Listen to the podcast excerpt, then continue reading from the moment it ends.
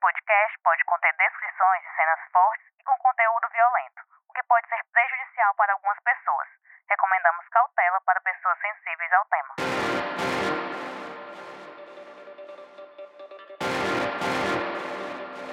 Oi, sou Emerson Rodrigues e você está ouvindo Pauta Segura, os bastidores da reportagem.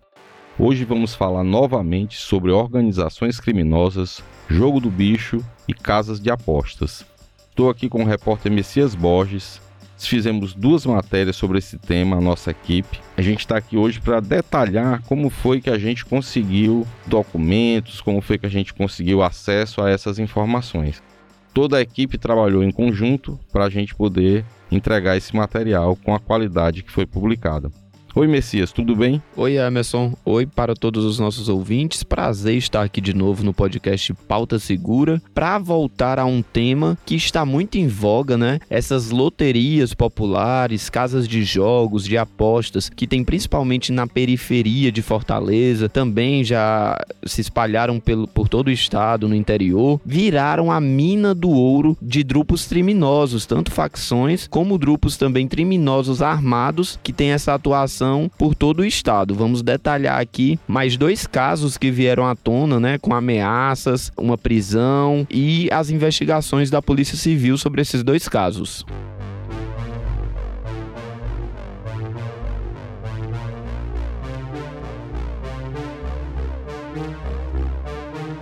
Bom, Messias, essa matéria, a matéria, a primeira matéria sobre o namorado da Majestade, né, um, um homem conhecido como Adidas, ela surgiu a partir de uma fonte que procurou a redação do Sistema Verdes Mares e repassou um material que essa pessoa acreditava que poderia render uma matéria. Nós analisamos o material e decidimos que, que a gente poderia fazer alguma matéria sobre isso e até trabalhar esse material. Tinha os áudios, tinha material em texto, enfim, como foi esse processo? Você que ajudou, que colaborou nessa, nessa produção desse material?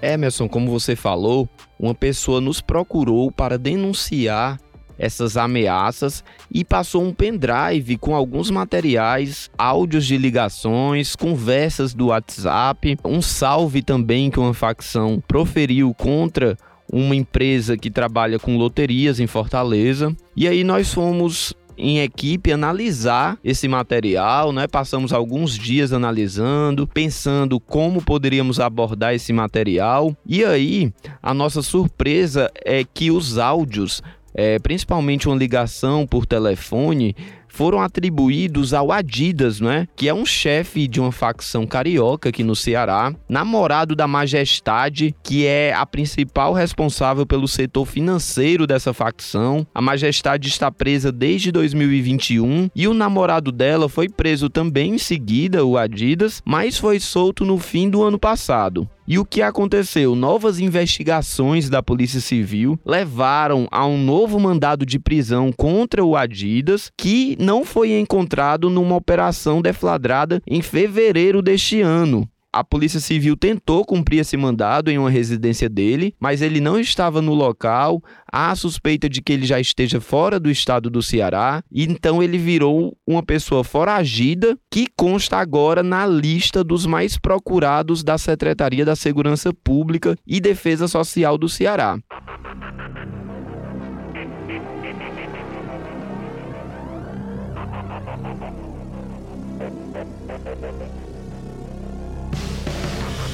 Isso aconteceu porque ele foi solto em dezembro do ano passado por uma decisão do Tribunal de Justiça do Ceará que considerou a apreensão do celular do Adidas ilegal e anulou é, alguns processos criminais relacionados a isso, porque o celular dele foi apreendido, Emerson, durante um mandado de prisão que foi cumprido contra a majestade. Então realmente rolou ali uma dúvida, né, judicial, porque o celular dele foi apreendido se o mandado era contra a majestade, né? E aí a defesa dele conseguiu provar para a justiça que esse mandado não poderia ser cumprido contra ele, né? Não poderia ter sido nada apreendido dele e anulou as provas desse processo, né? Vários réus ligados a essa facção carioca foram soltos, que gerou até uma polêmica, né? A gente fez uma matéria sobre isso, rendeu bastante nas redes sociais, todo mundo questionando por que essa decisão judicial, a culpa muitas vezes vai para a justiça, né? Que soltou, mas a justiça analisou que houve uma apreensão ilegal, uma busca ilegal, e ele foi solto junto de outros réus que respondiam a esse processo, né? Messias, e quanto é que a secretaria estipulou de recompensa para quem repassar alguma informação que leve à prisão do Adidas? Qual foi o valor? Isso, Emerson ele consta agora na lista dos mais procurados da Secretaria da Segurança Pública, que definiu um valor de 5 mil reais por informações que levem é, a localização e a prisão do Adidas, né? Quem tiver qualquer informação sobre o paradeiro do Adidas pode denunciar no número 181, porque ele é uma das pessoas mais procuradas, né, é, pela polícia cearense, foragido, responde por integrar organização criminosa, é, é, tráfico de drogas, relação com homicídios. E na sequência da apuração dessa matéria, Emerson, nós ouvimos esses áudios. Realmente tem um momento que ele, a, a pessoa que ameaça um funcionário de uma loteria pedindo para ela ir trabalhar para ele e para a facção e deixar esses pontos da loteria, ele ameaça essa pessoa, né? Diz que vai sequestrá-la e ele chega a se identificar como Adidas, né? Foi aí que a gente comprovou que se trata realmente dele. Ele se identifica como o Adidas, o chefe da facção, é, e a gente separou alguns desses áudios, é, já divulgamos é, em matéria do Diário do Nordeste, que saiu na última semana, mas vamos colocar também aqui no podcast. Aqui não é bagulho de trote, eu não quero dinheiro teu, eu não quero nada teu. Mas se tu não vir trabalhar comigo e trouxer todos os pontos, próximo ponto que tu encostar dentro da palpina, eu mando te sequestrar e tu vai me ver na videochamada. Eu sou a força. Entendeu? Eu sou a força e mostro a força. Eu não fico só de carro, não. Entendeu? Se eu fechar agora, se eu fechar, eu desligar agora, e eu quiser falar com seis cambistas teu, para seis cambistas te ligar, eu faço. Eu sou eu sou parceiro, eu digo logo, eu sou mas se vier trabalhar comigo como um, eu trato como um. Esse é o papo aqui comigo, entendeu? Tu já viu o que aconteceu na Messejana, né? Obrigado. Fechou. Fechou, foi tudo. Não adianta eu nem falar, nem falar nada. Pra... Até polícia não se mete. Até polícia não se mete. Quando escuta meu nome, nem polícia se mete. Tu sabe que o segurança que tava fazendo a segurança do, do, do polícia, né? Sei, sei. E tu viu que foi que os cana fez, né? Ligou pra mim me pedindo desculpa. Adidas, me desculpa, não vou mais me meter nesse jogo. Fica a seu critério. Pois sai do meio. O meu negócio não é com polícia, não. Meu negócio aqui é. Ligou pedindo desculpa. Da mesma forma. Além desses áudios, Emerson, atribuídos ao Adidas, nós também recebemos outra, outro áudio de outra pessoa que também faz essas ameaças. Ei, pega o corre. Pra mandar fechar essas bancas aí tudo e andar concorrência, entendeu? Pra trabalhar só agora, mano. A partir de hoje já tá chegando umas máquinas aí pra eles estar trabalhando aí. Se não quiser fechar com nós, vai fechar a banca, tá entendendo? Se não fechar a banca, nós vai fechar na espoleta, é dessa forma aí.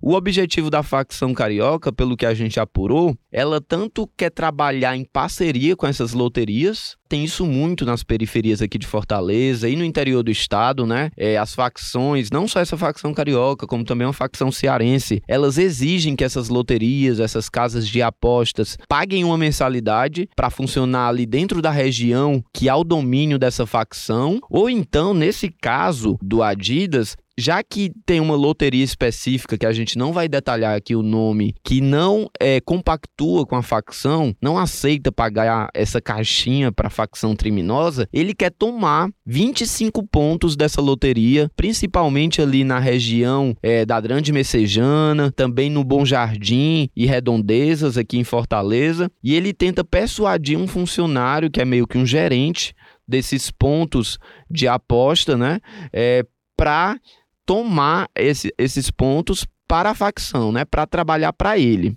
faz várias ameaças.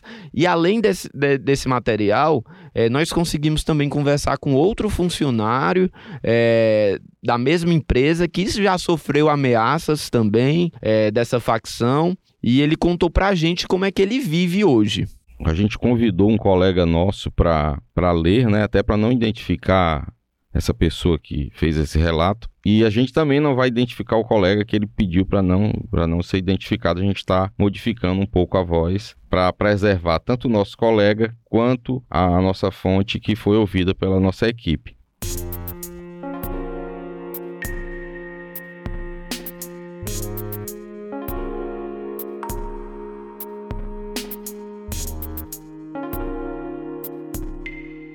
Hoje vivo praticamente numa prisão domiciliar, do trabalho para casa, da casa para o trabalho. Sou obrigado a andar com segurança o tempo todo. Eu não tenho vida social. Hoje nós perdemos praticamente 80% do que tínhamos. As facções tomaram tudo. As pessoas que moram em bairro tomado por facções são obrigadas a trabalharem para eles ou eles colocam para fora de casa, do bairro e são ameaçados de morte. Isso é um absurdo. Onde estão as autoridades que fecham os olhos para isso? Nós pagamos impostos, temos funcionários de carteira assinada. De que serve isso? Só esse mês já recebi diversas ameaças de morte. Não posso ir à praia, não posso ir ao shopping, não posso visitar amigos, não posso ir a um barzinho. Enfim, hoje a minha vida se resume a isso. Messias, e durante esse, esses áudios, né, o, a pessoa que se denomina o Adidas, ele inclusive faz uma, umas acusações, no caso, contra a polícia, em que ele afirma que os policiais estão do lado dele, que os policiais não farão nada, inclusive quando fizeram uma operação lá na região dele, ligaram depois pedindo desculpa, dizendo que não fariam nada lá, né?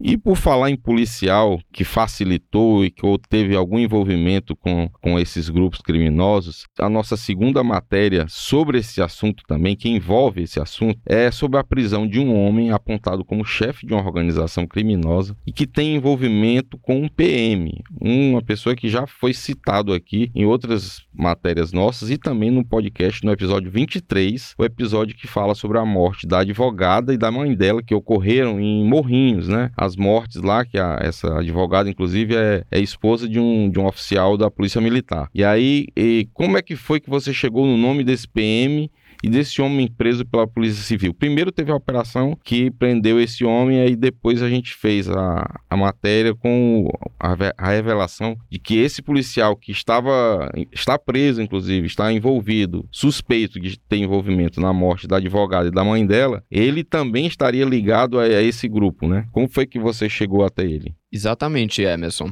É, eu tive acesso a um processo criminal sobre a prisão de um homem que se chama Francisco Rogério de Souza Rocha, ocorrida na semana anterior é, à semana que estamos gravando esse podcast, né? Há cerca de 10 dias. O Francisco Rogério é apontado como o chefe de uma organização criminosa investigada por envolvimento com o jogo do bicho, lavagem de dinheiro e extorsão, com atuação principalmente na região da Dranja, Portugal, aqui em Fortaleza, e também na região de Itapipoca, no interior do estado. Eu comecei a ler esse processo, né, é, que tinha um relatório da Draco, a Delegacia de Repressão às Ações Criminosas Organizadas da Polícia Civil do Ceará, que detalhou a função de cada suspeito de integrar essa quadrilha a Draco pediu a prisão de nove suspeitos é, e, por surpresa nossa, um deles era o sargento da Polícia Militar do Ceará, Francisco Amauri da Silva Araújo,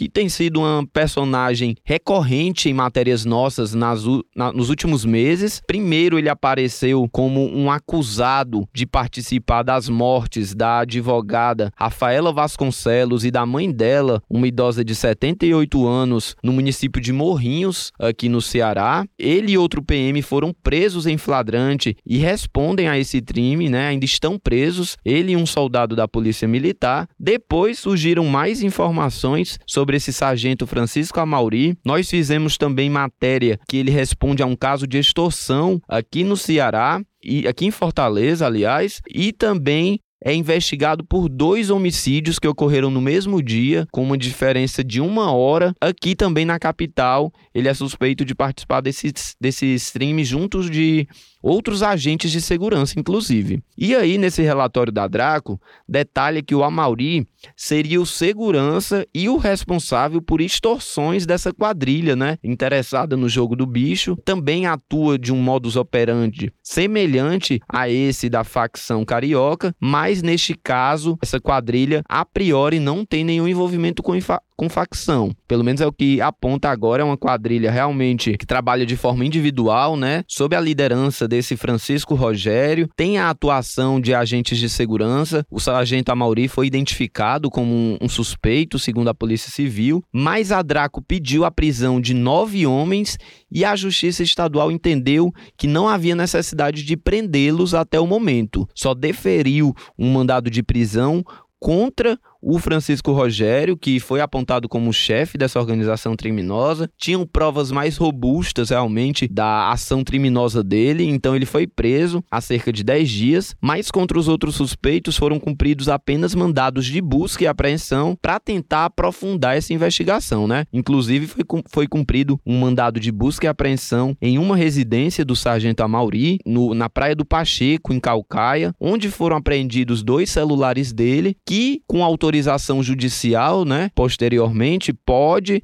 resultar em novas informações para essa investigação, né, que podem levar a mais provas contra o policial militar e ele pode chegar a ser preso também por esse caso. Ele continua preso por causa é, da acusação pela morte da advogada Rafaela e da mãe dela em Morrinhos. Emerson, só fazendo um acréscimo sobre essa investigação contra o sargento Almauri e contra o Francisco Rogério, nós procuramos as defesas dos dois investigados e tanto a defesa do policial militar como a defesa do Francisco Rogério não se manifestaram sobre essa prisão. É, a defesa do PM não nos mandou uma resposta, enquanto a defesa do Francisco Rogério é, disse que não iria se manifestar neste momento, é somente depois no avançar das investigações. Sobre o caso do Adidas, né, que também está sendo acusado, a gente procurou a Polícia Civil, que disse que é, realiza buscas intensas para recapturar esse foragido da justiça, mas não forneceu detalhes de como estão investigações contra ele e a defesa do Adidas não foi localizada pela reportagem. Beleza, agora vamos para o quadro factual.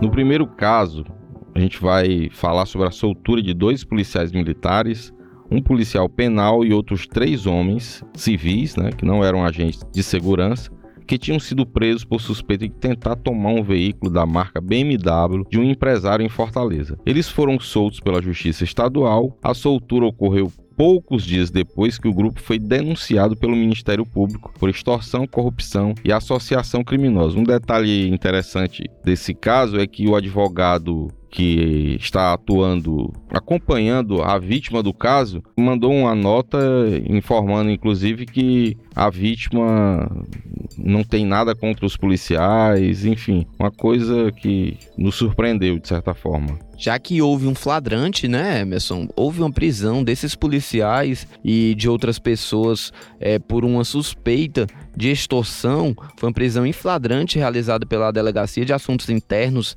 da Controladoria Geral de Disciplina. Surpreende depois a suposta vítima é, dizer que não sofreu nenhum crime, que nem sabia que aqueles homens eram policiais e ainda que realmente é, tinha uma dívida a pagar com elas que já foi paga, né? É, mas vamos continuar acompanhando o caso para ver se vai ser arquivado, já que a vítima não está representando contra, contra esses acusados. É, se esses policiais que estão afastados pela CGD vão voltar à atividade, vamos continuar acompanhando qual o desenrolar desse caso.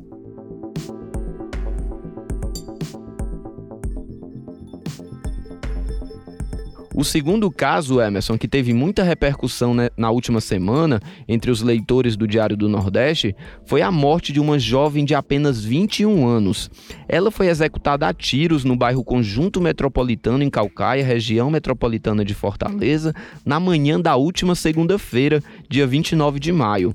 O caso é investigado pela Polícia Civil e há uma informação que nós recebemos aqui na redação de, da, da investigação, né, de que o alvo seria um parente da jovem, mas foi ela quem acabou morta por uma facção criminosa que atua lá em Calcaia.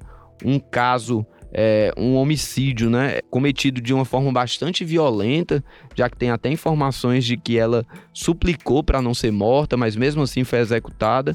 Também é um caso que vamos acompanhar para saber realmente a motivação, se essa pessoa foi morta por engano, né, o que acontece infelizmente muitas vezes. É, é um caso de é um caso que realmente nós pretendemos acompanhar.